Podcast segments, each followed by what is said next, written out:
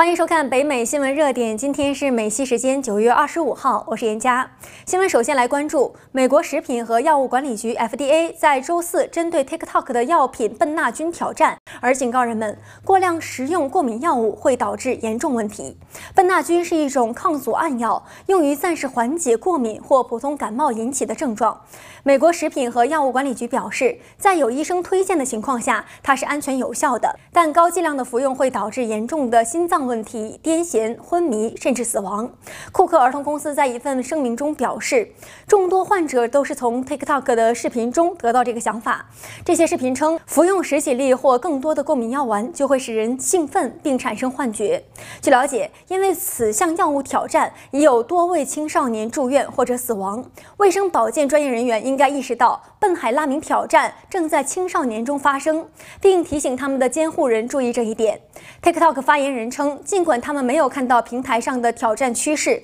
但他们正在积极删除违反我们指导方针的内容，并屏蔽相关标签，以进一步阻止参与。FDA 提示父母将笨纳菌和所有其他非处方药和处方药存放在儿童接触不到和看不见的地方。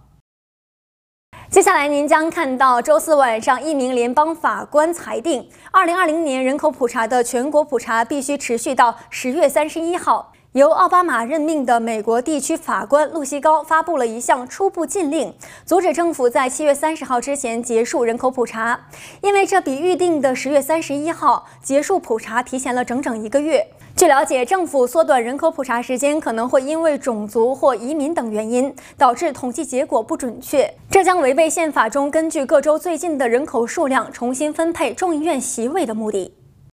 下面我们再来关注一条有关地震的消息。自从上周五晚上的四点五级地震把洛杉矶人从睡梦中摇起来之后，本周又发生了几次较小的地震，包括库卡蒙加牧场附近的三点二级地震和埃尔西诺湖附近的三点三级地震。山谷村的居民埃乌恩表示，有点担心下一次地震什么时候会发生。在经历了一连串的地震之后，他仍然感到不安。对此，地震学家露西·琼斯博士说：“这一系列的地震对南加州来说很正常。该地区每年平均发生十次四级或以上的地震。”非盈利地震保险公司加州地震局的首席执行官格伦·波莫罗伊说：“这些地震总是很好的提醒人们制定地震计划，特别是当人们由于大流行而花到更多的时间在家里的时候。”他还表示：“只要有地震，我们地震保险公司的网站流量就会增加，而且我们的保单销量就会直线上升。”据了解，加州的最大地震演习将于十月五号举行。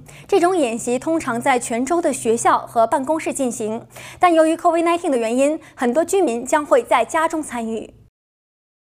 再来关注一条 Facebook 的最新动态。Facebook 周四宣布，它已经删除了三个与俄罗斯恶意影响行动有关的网络。这些网络包含数百个账户、页面和群组，其中包括与俄罗斯政府过去针对美国大选行动的有关的账户。Facebook 表示，这些网络假扮成记者或者可靠的新闻来源，其组织是来自俄罗斯。这些账号背后的人物用各种语言发布新闻和时事，包括美国政治、叙利亚内战和乌克兰战争。这是 Facebook 本周第二次删除账户。周二，该平台删除了两家针对菲律宾和东南亚和美国进行政府宣传的网络。本周，在全国选民登记日之后，Facebook 一直在宣传选举安全和选民教育。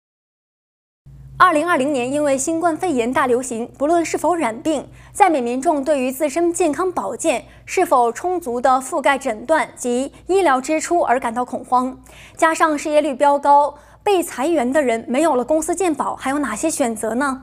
本周的点亮落成，我们邀请到华兴保险的高级健保规划师来为大家解答，在疫情之下，健康保险比以往有哪些改变？记得锁定本周的精彩节目，将带给您最完善的健保资讯。以上就是今天的新闻编译整理。如果您喜欢我们的新闻内容，欢迎订阅中望电视 YouTube 频道。感谢您的收看，我们下周见。